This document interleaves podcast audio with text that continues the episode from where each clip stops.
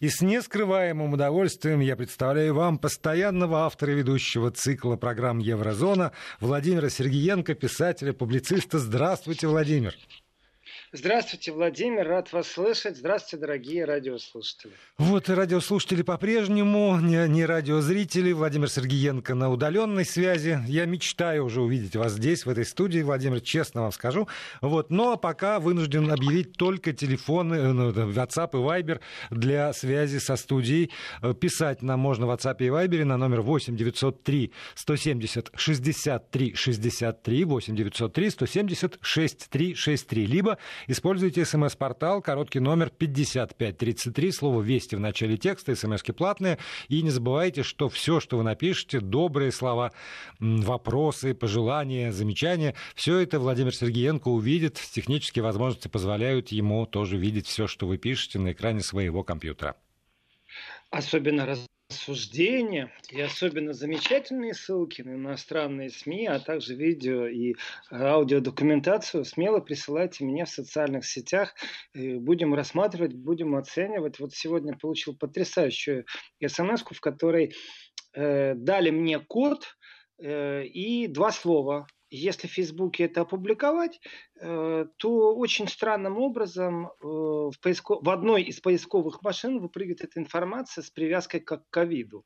То есть роботы делают, что хотят э, в сетях, и я думаю, что в какой-то момент этим, э, конечно же, займутся правоохранительные органы. И пример тому Бавария. Вообще все, что сейчас Бавария сделала с сетями, но об этом немного позже.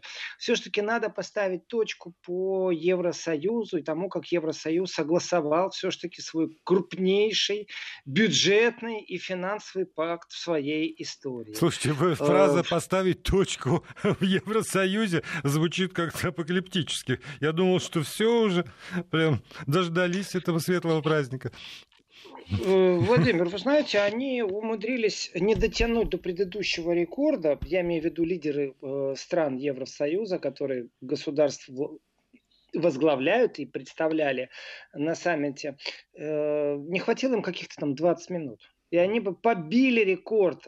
Все-таки 4 дня, а запланировано было на 2. То есть э, так и кто-то стукнул кулаком по столу, и ярко выражено, это, конечно же, был не Мишель Шар. Э, Все-таки Э, Шарль Мишель э, только в Твиттере объявляет, мы сделали это, мы сделали это. При этом, когда он говорит, мы сделали это, вот кто-кто, он точно не сделал. Сделали Макрон, сделали Меркель, сделал глава правительства Голландии, глава правительства Италии, глава правительства Австрии. Кстати, кстати, дорогие радиослушатели, знаете, так бывает, что говоришь о миллиардах, но хочется посплетничать. Представьте себе, уважаемая публика сидит при этом расстояние большое, все в масках. То есть, если вдруг э, кто-то начнет хулиганить, то особо непонятно, кто начал хулиганить. Но э, не все же знают в лицо, например, канцлера Австрии. Я понимаю, что Меркель неоднократно возглавляла титульные страницы многих журналов, но тем не менее ее тоже можно узнать по специфическому покрою ее пиджаков, а также всегда монотонных красок. Не знаю, насколько это правда. Говорят, что первый пиджак она пошила в России, между прочим, и что с тех пор пор пользуются одной и той же моделью. Насколько это злые языки, я не знаю. А вот насчет того, что если Меркель маску наденет, я ее узнаю. Вот честное слово, я думаю, много кто ее узнает. Если Макрон маску наденет, я его узнаю даже с тылу, можно так сказать, сверху, сбоку, с любой точки э, фокусной передачи. А вот если это сделает, например, Орбан, я уже не уверен. А если Дуда? А если я сейчас начну перечислять все 27 глав государств, которые входят в Евросоюз, я думаю, наши дорогие радиослушатели даже не будут знать фамилии всех, потому что не надо их всех знать. Они только что договорились о том, что они потратят те 700 50 миллиардов, за которых они собрались 5 дней назад, и за два дня не смогли согласовать, потом третий, потом четвертый. Так вот, последние и самые актуальные сплетни э, не связанные с бюджетом, а связанные к тому, как его принимали. Э, в какой-то момент молодой энергичный канцлер Австрии берет свой мобильный телефон, выходит и разговаривает э, по телефону. Ну, так бывает, что канцлеру надо. У меня вообще никаких претензий нету э, канцлеру Австрии. Себастьян Курц, в принципе, постоянно в онлайн присутствует. Я его отслеживаю, в принципе, в Фейсбуке. Это намного удобнее, чем в австрийских газетах. И все его заявления всегда онлайн транслируются. Это действительно удобно. И вот, э, ну, Не знаю, кто ему позвонил. Может быть, теща. Я считаю, надо подойти, если сидит Макрон и Меркель где-то перед тобой, а звонит теща, надо встать и уйти. Но Макрон-то не с таким пониманием относится, как ваш покорный слуга Владимир Владимирович Сергеенко. Макрон не выдержал вот этого э, забега с телефоном э, Себастьяна Карца и решил публично его отчитать. А вот это уже, конечно, перегиб всех палок и дипломатических, и недипломатических, потому что э, ну, неправильно публично отчитывать главу другого государства. Э, я думаю, что эту шпильку не пропустит, конечно же, э, Курц, канцлер Австрии, с точки зрения разно, равновеликости. Ты глава государства, я глава государства. Они могут себе не то позволить. Злые языки, опять же, я не утверждаю, прямой трансляции не было. Но нам кулуарно, знаете, когда Меркель ехала, она, как правило, берет с собой там, ну, больше 15 человек команду. В этот раз из-за коронавируса были ограничения, разрешили только 6 человек с собой взять. Поэтому все, что кулуарно сливается очень активно там по э, журналистской братье, по политической какой-то э, схеме. В этот раз шесть человек, которые взяла с собой Меркель, не сливали сильно информацию, поэтому она у нас очень э, куцая. Но, тем не менее, злые языки, еще раз, чтобы нас не обменили в фейки ни в коем случае.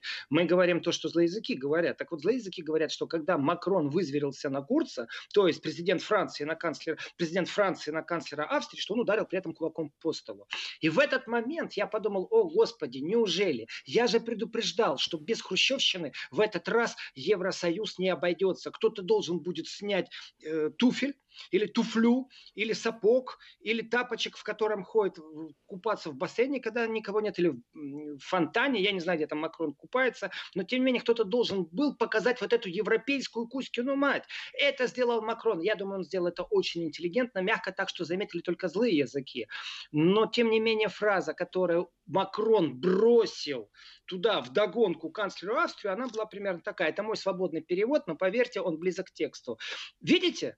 Это он так начинает свой разговор. Видите? Видите? Ему все равно. Он не слушает других. У него плохое настроение. Или настрой. Даже не знаю, как правильно будет сказать. Скорее всего, настрой. Ну, то есть, представьте себе, что вот есть у вас виолончель, например, или еще лучше контрабас, он побольше. И у вас фальшивит одна струна. И вы берете колок и крутите, струну натягиваете и слышите поэтому ее четко. Она не входит в диссонанс ни с кем другим. Она четко там, например, издает какую-то ноту, какой-то нижней октавы. Так вот, точно так же Макрон говорит, что настрой плохой. То есть неправильно подкрутили колки какие-то у Себастьяна Курца. И не знаю, насколько Макрон профессиональный психолог, и вот так по внешнему виду может сказать, что у него простой, плохой настрой у канцлера Австрии, но я могу сказать другое. Первое, я говорил, что кто-то стукнет кулаком, говорил. Я говорил, что это будет один из тех, кто хочет удержать Евросоюз э, э, всеми силами, но это будет не Меркель. Говорил. Вот, пожалуйста, теперь и имейте. Но самое, что интересно, я говорил и о другом, что каждый из глав государств, которые в Евросоюзе представляют свою страну, в первую очередь должны думать о своей стране и им возвращаться именно к своим избирателям, к своему электорату. А вот здесь вот очень важная начинается проблема. Да плевать хотел канцлер Австрии на замечания президента Франции потому что это Курцу нужно возвращаться и объяснять австрийцам, почему они должны платить больше. Или почему он не смог отстоять интересы того, чтобы австрийцы ни в коем случае не стали получать пенсию такую, как в Германии, потому что австрийская среднестатистическая пенсия выше, чем германская среднестатистическая пенсия. Так вот, действительно, я предупреждал, в том числе и Макрона, я думаю, что из шести человек, которые тоже у Макрона были в команде, у них у всех были команды по шесть человек. Так вот, они ему перевели и сказали, во-первых, нужна хрущевщина, без этого никак. Я думаю, что Макрон, конечно же, когда сделал замечание Курцу, что ему все равно, он не слушает других, говорят дальше, он еще сказал, что его интересует, и опять же, не знаю, сколько это злые языки, а насколько слив из ближайших кругов, э, что он сказал, что его интересуют только собственные СМИ. Нет, Макрон ошибся. Э, канцлера Австрии интересует не собственные СМИ, а его интересует собственный народ. И отчитываться за проведенный саммит нужно перед народом в каждой стране. И очень э, сильно отличаются э, отзывы национальных СМИ по факту, который был в Евросоюзе. Немецкие говорят, победила Меркель. Французские говорят, победил Макрон. Венгерские говорят, победил Орбан. Польские говорят, что Польша вышла из этой схватки наилучшим победителем. Но австрийские, и итальянские, и испанские точно так же хвалят свое болото. Так вот, из беспрецедентного ресурса, который должен был быть распределен, 750 миллиардов евро. Изначально стартовая позиция была 500 миллиардов, это вертолетные деньги, которые грантовые, которые не надо возвращать, и 250 это кредитные деньги, на которых э, настаивала четверка европейская. Из них самая жесткая позиция была вроде бы у Нидерландов и вроде бы у Австрии. Так вот, э, я помню, как на выходных, и, уважаемые радиослушатели, в архиве можно найти эту программу. Я никак не мог э, объяснить э, Шарлю Мишелю, что 50 миллиардов, которые он предложил за ужином на второй вечер, э, сместить со стороны грантовых денег в сторону кредитных денег, что, в принципе, это ну, не очень хорошая э, тема, потому что ну, надо как-то объяснить. Ну, почему 50? Почему не 70? Почему не 80? Он что, в Одессе на привозе или как? Я не понимаю. Я ему сказал, давайте рубанем сразу 100 миллиардов вот в ту сторону, которая называется кредит. А еще лучше 150. Значит, так оно и было сделано. В принципе, так они и договорились. То есть э, торг начался с 50 миллиардов из одного кармана в другой. То есть было 750, они так и остались. Но из этих 750 не 500 пошли безгрантово, безвозвратными деньгами. И это очень важно, потому что сторговались так, 390 на 360. В этом ну, месте надо передавать считать... привет нашим слушателям в Елисейском дворце, в Брюсселе и даже, может быть, э, где-нибудь в Будапеште. Э, ну, всем заинтересованным лицам, на самом деле э, ничего веселого нет. Политики показали э, и э, насколько Евросоюз хромает в разные стороны, то есть насколько это лейбец, рак и щука. И это нужно понимать, что если отстаивать интересы России, и при этом кто-то захочет э, пролоббировать не просто интерес, а добиться согласия всех участников саммита, это значит, что с другой стороны кто-то должен сидеть, бить кулаком по столу и говорить, а ну-ка еще ночку посидим в Брюсселе, никто домой не идет, все собрались, будем разбираться. То есть это практически нереально. Э, конечно, это беспрецедентный шаг и беспрецедентная сумма 1,8 э, триллиона евро. Пакет утвержден, это семилетний пакет, и 700 750 евро – это программа по экономическому восстановлению, из которых 390 теперь э, как бы безвозвратные грантовые, 360 э, кредитные.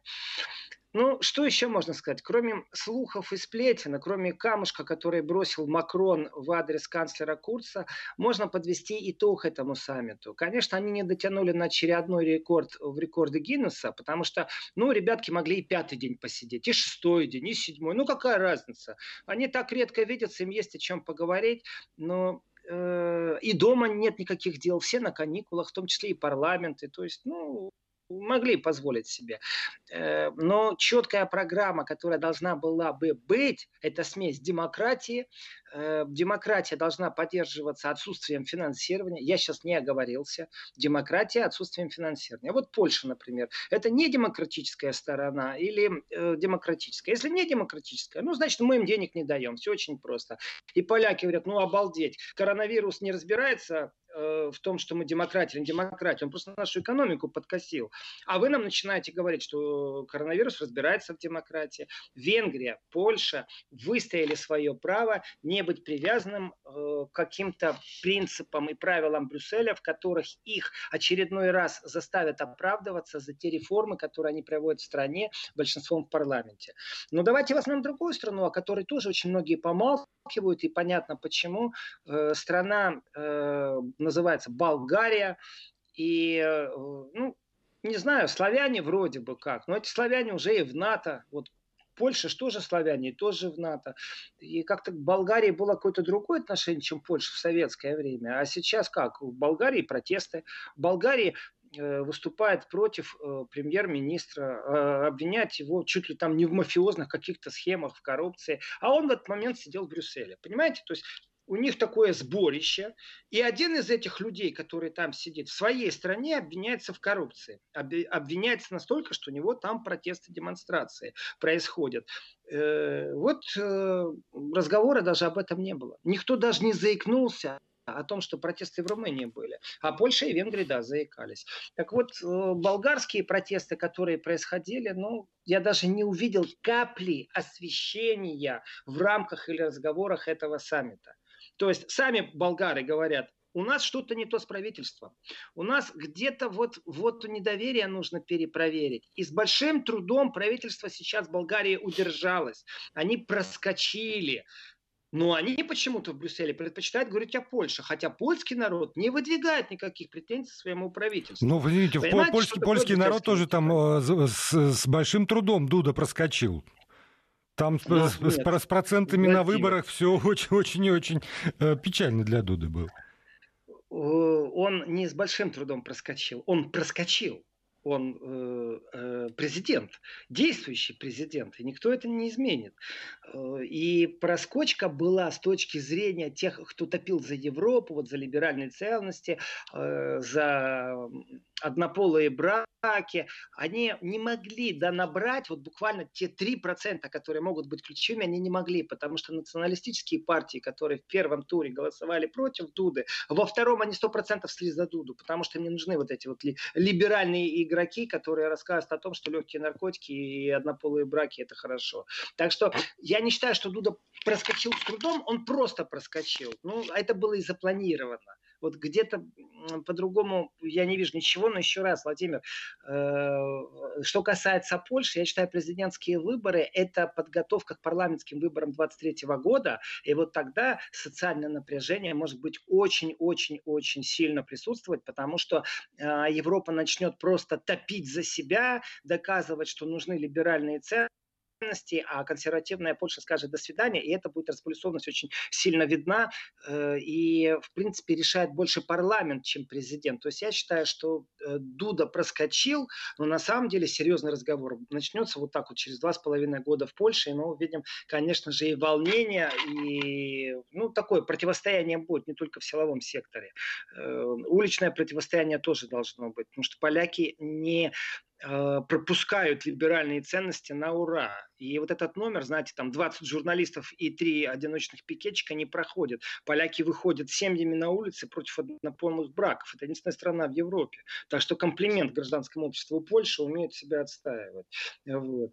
Э, Владимир, здравствуйте. Сумма, из-за которой торговались, да еще на 7 лет, совсем чепуха. Есть такое лекарство, э, слабелен, это о Евросоюзе. Пишет нам Виктор из. Виктор, спасибо большое по поводу чепухи. Я вас понимаю, но, к сожалению, вас не понимают главы евросоюзовских стран, потому что Четыре дня, четыре ночи – это не шутки. И э, опуститься с 500 до 390 миллиардов э, в грантовых деньгах, конечно, это значит, что Италия и Испания должны будут больше. То есть страны, которые больше пострадали от ковида, эти страны должны были и получить больше. И когда понизили ставку грантовых денег, вертолетных или подарочных, как хотите их называйте, это значит, что сумма-то не изменилась помощи. И как 750 миллиардов они рассчитали, что могут выделить, они-то так их и выделяют. Но это значит, что на 110 миллиардов э, денег, которые нужно э, Э, возвращает, но без процентов или, или подаренные деньги, эта сумма сильно изменилась. И вверх поползла, и вниз поползла. И получается, что та же Италия и та же Испания теперь будут в долгах больше. Это итог саммита.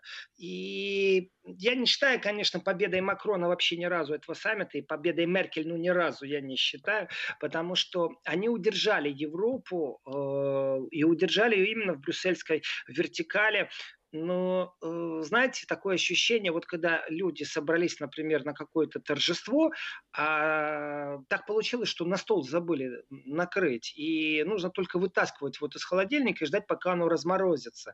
Так вот, каждый с этим ощущением разморозки поехал к себе домой. А когда они разморозятся, вот тогда они столкнутся у себя на территории с национальными интересами, с государственными интересами, где не будет Меркель и Макрона. И Макрон, который решил потроллить канцлера Австрии Себастьяна Курца, он же прекрасно знает, что у Макрона тоже дома могут быть проблемы. И Меркель чудесно, прям великолепно, еще находясь в Брюсселе, уже пошли вначале сливы, потом информационные повестки о том, какой пакет выделяется в Германии денег на восточные земли, которые не могут сравниться с западными землями. Суммы сумасшедшие. И и я считаю, что это профессионализм в политике, потому что если бы не произошло этого, то можно считаться с протестами в Германии. То есть Меркель молниеносно реагирует у себя в стране и делает абсолютно правильно для того, чтобы не возникло возмущение, она затыкает рот и возмущение деньгами и имеет такую возможность. Но в Италии такой возможности нет. И э, информация о том, что вот Германия у себя выделяет такие-то суммы, которые сравнить можно с общими европейскими суммами на самом-то деле. И все это хорошо для немцев. Это действительно хорошо для немцев, для немецкой экономики. Но э, является ли победителем Нидерланды в данной схватке? Я считаю, что тоже нет. Я считаю, что это схватка без победителя. То есть они закрепили бюджет и показали способность, ну, знаете так, натянуто договориться. То есть каждый из них, уж простите меня за совсем не политологическое слово, выпендривался как мог. Потому что одни навязывали программу «дайте денег», другие навязывали «денег дадим, станьте демократами». Ну, какой-то бред был. И согласовывать, конечно, это по принципу давайте на 100 миллиардов перебросим из одного кармана в другой, 110 миллиардов, э, понизим вертолетные деньги, ну, к сожалению, это говорит о том, что не о демократии речь. И вот это самый большой, конечно же, прокол этого саммита, э, потому что настоящие демократы, настоящие э, фанаты идеи демократической Европы должны были настаивать на том, что нельзя идти на поводу у Польши и Венгрии, между прочим. Хотя я, вы знаете, смотрел на все это как на какой-то футбольный матч, и у меня не было наших, не наши, а я смотрел на виртуозность, кто подойдет к воротам и кто за забьет гол, кто вот этот вот кувырок перед подвыпер там сделает. И я так скажу, за техническое исполнение, как в старые времена, 6-0, 6-0 в фигурном э, ставлю Орбану и, конечно же, Дуде. Э, я считаю, что они являются победителями, потому что э, смогли настоять на важности вопроса и не привязки, хотя об этом говорилось, э, к контролю Брюсселя, тому, что происходит на национальном уровне в этих странах. Вторым победителем, ну, скажем, если командно смотреть, то я вижу, конечно, Болгарию, потому что, ну, ни слова о том, что э, глава правительства заседает в Брюсселе, а у него в стране происходят э, митинги, которые обвиняют его правительство. В принципе, парламент-то отстоял. Э, и вот он недоверие проскочили они, прям минимально-минимально. Я просто по раз. потрясен тому азарту, с которым вы рассказываете про распределение бюджетов, но мы продолжим уже после выпуска новостей. Продолжаем программу. Блестяще выступаете каждый раз. Мы всей семьей учимся у вас. Браво, пишет Слава из Москвы в адрес э, Владимира Сергеенко, писателя, публициста, у которого, наверное, учится и большая дружная семья отечественных политологов. Владимир, я напомню еще раз э, координаты, по которым люди могут присылать вам комплименты в том числе. 8 903 176 363 в WhatsApp и Viber, как это сделал Слава. Либо можно писать смски 5533, короткий номер, слово «Вести» в начале текста, и э, мы с Владимиром Владимировичем увидим эти э, ваши послания. Спасибо за добрые слова. Я вижу, что с нами и Вена в том числе. Это всегда радует, и Киев. Э, вот я зачитаю от сообщением. Вести ФМ. Добрый вечер, уважаемый Владимир Владимирович. Недавно на одной из утренних радиопередач у Владимира Соловьева вы поведали об одном событии. Вышла в свет ваша книга на немецком языке. Поздравляю, поздравляю. Э, где ее приобрести? В Германию приобрести, в интернете. Называется она «Открытая рана Европы».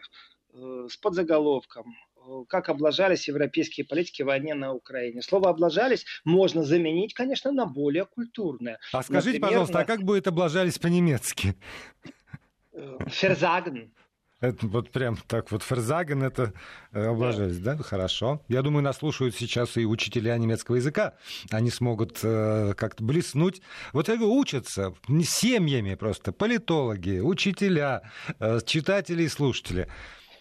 А вы знаете, Владимир, если честно, дело не только в том, что приятно. Я считаю, что политология – это наука очень важная. И э, я-то вырос, наверное, как и многие, на политинформациях.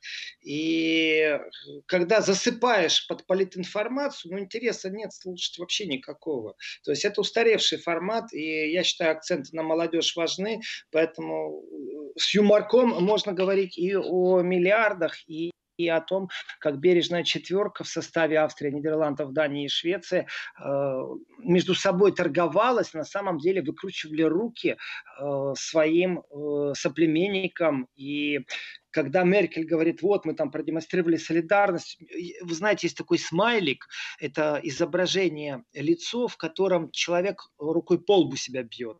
Так вот, когда Меркель заговорила о солидарности, вот мне захотелось ее всю вот этими смайликами заклеить. Господи, о чем она говорит? Ну какая солидарность? Какая солидарность, если вы с 500 миллиардов на 390 понизили именно безвозмездные гранты, то есть ударили по экономике Италии и Испании.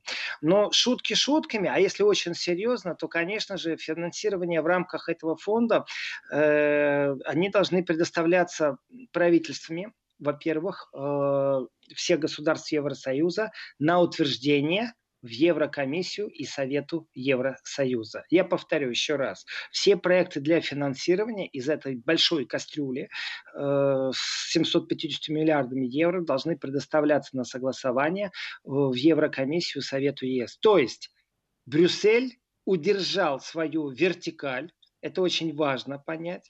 И в ближайшее время, я считаю, не будет никаких поползновений из Евросоюза брекситов не будет, если, например, у такого политика, как Макрон, не снесет голову и он э, не начнет, э, ну, вообще наполеоновски диктовать условия для остальных стран, потому что действительно венгерские СМИ говорили о том, что это полная победа Орбана, а польские СМИ говорили, что победа Польши. Почему? Потому что, вдумайтесь, они эти деньги привязывали к базовым европейским ценностям. Именно так они садились играть за свой покерный стол, где ставки были в том числе базовая европейская европейская ценность. И теперь у меня вопрос. Представляете, сидит глава государства Греции, глава государства Германии, и в руках у них фишечка, и на этой фишечке написано «базовая европейская ценность». И опять перед глазами этот смайлик себя бум полбу. О чем вы, ребята? Какие базовые ценности, когда экономика находится так низко, что, в принципе, оттуда можно постучать, конечно, люк открыть, но э, ситуация серьезна, потому что если не спасать экономику, запланированные бунты. И вот э, бунты где будут? В Германии, где Меркель парашют открыла спасательный даже для восточных земель, очень вовремя, чтобы этого не происходило. Или все-таки в Греции, или во Франции, где народ заводится намного сильнее, чем в Германии. И, конечно же, знаете, ни там э, э в повестке Э, ни слова, ни писку не было от балтийских стран. В графе разные они там решили поговорить о России, там, опасности, в графе разное. Да кто же вам даст-то поговорить о разном, если нужно 750 миллиардов разделить? Так вот, смотрите, э, то, что нужно будет отчитываться в Евросоюзе, при том, что инстанция друг друга будет подстраховывать. Это не так просто. Потому что э, Еврокомиссия и Совет Евросоюза это две разные инстанции. То есть дважды нужно будет утвердить, когда кто-то попросит этих денег. Так дальше они еще поставили одно условие, которое ну 100%, вот 200% Э, не родилось э, в умах глав государства Литвы, Латвии э, или Эстонии. А дело в том, что эти, например, кредиты должны быть не менее 30% от выделяемой каждой из стран Европейского Союза субсидий идти на проекты, которые благоприятно отразятся на состояние окружающей среды. И будут приближать сообщество, как пишут наши коллеги, к тому, чтобы в 2050 году э, экономики были Европейского Союза с нулевым углеродным выбросом.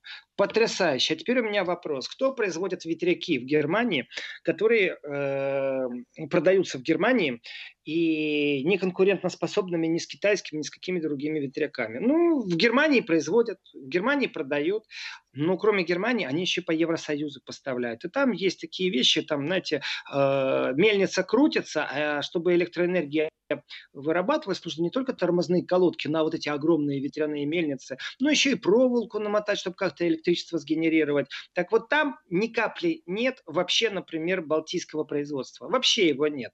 То есть если в Балтии будет э, безвыбросная электроэнергия такая, знаете, чистая, экологическая, то это будет из Германии. Ну, может быть, из Голландии но в любом случае не из Балтии. И если 30% минимум нужно инвестировать именно в экологически чистое производство, то получается очень хитро опять финансируют кого? Конечно же, крупных рыб, а не мелких. Так что я считаю, что проиграли все, кто безмозгло и безропотно голосовали за. Я считаю, что слово «выпендривалось» подходит как никогда сейчас к тому, что произошло на Евросаммите, именно э, с точки зрения вот этой критической четверки. Я считаю, что никакого объединения Германии, Франции, Италии, Испании не произошло, потому что торг происходил, в принципе, из уст Италии и Испании по понижению грантовых денег, а Франция Франция и Германия, вы знаете, Меркель действительно держала такую очень хорошую оборону, и э, победивших нет. Есть э, правила, по которым будут играть. И вот одно из этих правил, я считаю, это скрытое финансирование той же самой Германии, то есть развитой экономики. Соответственно, привязка к ценностям Евросоюза, это то, что смогли откусить вроде бы Венгрия и Польша, чтобы деньги просто так дали, э, она тоже, знаете, вначале она появилась как-то там, потом какой-то они компромисс добились, потом снова какая-то трактовка появилась. В общем, они так хитро написали, что на самом деле э, я действительно поздравляю Орбана с победой и даже немного Дуду, потому что э, привязки как таковых финансовых выплат к соблюдением верховенства права не ту. А может, значит... быть, а может быть, главная базовая ценность Европы заключается в выигрыше немецкого бизнеса, например? Вот если немецкий бизнес Может. выигрывает, то это вот это, значит, соблюдается базовая ценность европейская. А если нет, то нет. Может, Владимир, абсолютно правильная мысль, потому что базовая ценность э, это фишка, которой торговались. Именно фишка, вот как в покере. И когда эту фишку разменяли за 50 миллиардов для того, чтобы согласовать что-то, вот она цена вопроса. В этом Слушайте, отношении хорошие деньги. Знаете, за 50 миллиардов евро можно много чего продать ну или 110 даже. Да. То есть, э, сумма упала с 500 на 390. И это говорит о подходе, о прагматичности подхода. Евросоюз доказал, что он вроде бы может договариваться. На самом деле я говорю, что каждый с собой унес домой замороженную тушку. И вот кто ее разморозит и приготовит хорошо, это Германия. А у кого-то она может так в заморозке и пролежать, а у кого-то и подгнить. То есть э, обратная связь ко всему этому начнется, когда большие концерны начнут заигрывать с Евросоюзом, с Брюсселем, Брюсселем, с Еврокомиссией. А все остальное после шестисекундной паузы. Вести ФМ. И продолжаем программу. Владимир Сергеенко на связи со студией. Владимир, вы в начале программы закинули про Баварию. А времени у нас да. с вами остается там 7 минут, а про Баварию так и не сказали. Скажите уже. Дорогие радиослушатели, во-первых, приходите в субботу и воскресенье, слушайте Еврозону с 11 утра, э, если вдруг не успею договорить сегодня. Но дело в том, что у меня потрясающая новость для всех. Для всех наших коллег, э, я рад, что в Баварии началось, и, в принципе, их опыт надо изучить. Э, я думаю, Владимир, вы тоже знаете, что такое, есть такое слово хейтеры, тоже не русское слово, и надо будет в субботу попросить помощи у наших э, дорогих радиослушателей, как можно это слово заменить. Но хейтеры это те, кто изрыгают ненависть. Э, Ненавистники. И понимаете? это ненависть не обязательно. Ну, Хорошо, давайте я сейчас не буду обсуждать слово, слово обсудим в субботу. Э, если других новостей не будет, сильнейших можно будет уделить время. Но дело в том, что хейтеры – это слово, конечно, зарубежное сейчас, но я сталкиваюсь регулярно с смсами, в которых злость, ненависть, дискриминация, прямые оскорбления, прямые угрозы. Иногда это неприятно. Приходится семью огораживать, и э, многие какие вещи приходится делать. И вот в Баварии э, введена определенная услуга, я бы так сказал, и вместе полиция с журналистами, и вот здесь я говорю, браво, Бавария, неоднократно меня Бавария удивляла, и в данном случае очередной раз, э, для тех, кто анонимно и безнаказанно будет сеять ненависть в интернете, пришли плохие времена. Потому что э, журналисты теперь вместе с полицией работают, вместе, рука за руку. И это очень важно, потому что удар-то приходится первый на тех, кто ближе всего Э, на краю вот информационной работы. Во вторую очередь идет удар, конечно же, на публичных известных людях, но которые все-таки там э, артист или блогер известный, он сталкивается не так сильно, потому что плохому гонцу, принесшему плохую весть, голову отрубать. Все-таки информационный поток в этом отношении намного сильнее под властью. Так вот, полиция провела обыски на 19 объектов в Мюнхене и еще в 11 других городах, и все это так, по селам, по деревням, то есть по всей Баварии, по всей федеральной земле. Э, а все очень просто, то есть 17 человек 14 э, мужчин, 3 женщины, даже возраст известен, от 21 до 69 лет. То есть э, аудитория, знаете, такая, не классическая, там, э, плюс 45, минус 45, плюс э, 65, минус 65, от 21 года до 60 лет. Им всем предъявлены обвинения в разжигании межнациональной розни. Но сам смысл того, что произошло, это было освещение э, одного процесса, связанного с беженцами в Германии, и одна из радиостанций, его вот здесь вот я за коллег очень рад. Они вели на своей странице в Фейсбуке прямой репортаж. Я тоже в Фейсбуке веду практически всегда репортаж, кроме вот сейчас летней паузы. Так вот, э, э, появилось огромное количество вот этих вот ненавистнических, хейтерских комментариев. И благодаря тому, что СМИ стало давить на полицию, то наши коллеги, которые вели радиорепортажи, смогли с полицией совместно вот этих вот хейтеров, которые пишут гадости и думают, что до них не доберутся. И, в принципе, э, знаете, вот меня еще что больше радует. Написали-то они, грубо говоря, сегодня, а догнали этих людей, которые гадости пишут в интернете завтра. И это все серьезно. Но самое, что лучше, это как стали подавать в прокуратуру заявления по ускоренному и по упрощенному порядку. И если я, журналист, во время своей рабочей программы столкнулся с тем, что мне написали какую-то гадость ненавистническую, и она подходит под параграф об борьбе с экстремизмом, терроризмом, то, что сделали баварцы, то тогда включаются совсем протоколы защиты вот в том числе и меня, и вас, Владимир, наших коллег, которые в студии э, отвечают за техническое сопровождение этого эфира, э, Э, в принципе, всех, всех нас нужно защищать. Так вот, проект поддержали 110 баварских СМИ. Я, правда, не знал, что в Баварии 110 СМИ существует, но 70 очень активно участвовали. И это изменение, в первую очередь, это вопрос о законодательстве, о том, как бороться с оскорблениями и угрозами в интернете. И да, я считаю, пример Баварии нужно изучить. Особенно мне очень понравилось, что это совместная борьба полиции и журналистов Э, и Бавария, получается, опередила, во-первых, всю Германию, во-вторых, всю Европу в этом отношении. Если есть возможность онлайн подать заявление, если раньше мне нужно было, вот представьте себе, что я получаю какую-то гадость на экране, и мне нужно сфотографировать, сделать описание у нотариуса, потому что просто так это все тяжело. Э, доказать, что вообще такое было, придет какой-то умник, адвокат в суде и расскажет, а вы нам покажите, а вы нам докажите, да, это любой мог сделать. Все, упростили процедуру баварцы, и не надо теперь вот это очень тяжело доказывать через нотариусов, не надо это доказывать э, как-то по-особому описывая вот эти смс ненависти, э, угроз и прочее, их подвели под э, параграф в борьбе с экстремизмом и терроризмом, и это значит в ускоренном порядке этих людей отыскали. И когда пошли э, обыски, ох, я себе представляю, как это баварская диванная сотня, которая думала, что она себе может писать какие-то гадости в интернете, их никто не найдет, а их взяли и прищучили. Я в этот момент аплодирую и говорю, друзья, обещаю, коллегам обещаю, э, что мы обратимся э, к нашим коллегам в Баварии э, и спросим, есть кому, есть и друзья, и знакомые, и спросим, э, как это выглядит на самом деле, для того, чтобы ну, попробовать увидеть хотя бы их опыт и рассказать об этом опыте. Потому что я считаю, что э, та ненависть, которая в интернете происходит, законодательно все-таки мы не защищены, и законодательство опаздывает с той ненавистью, которая существует. Плюс сам процесс подачи заявления, ну давайте, это тоже не круглосуточно.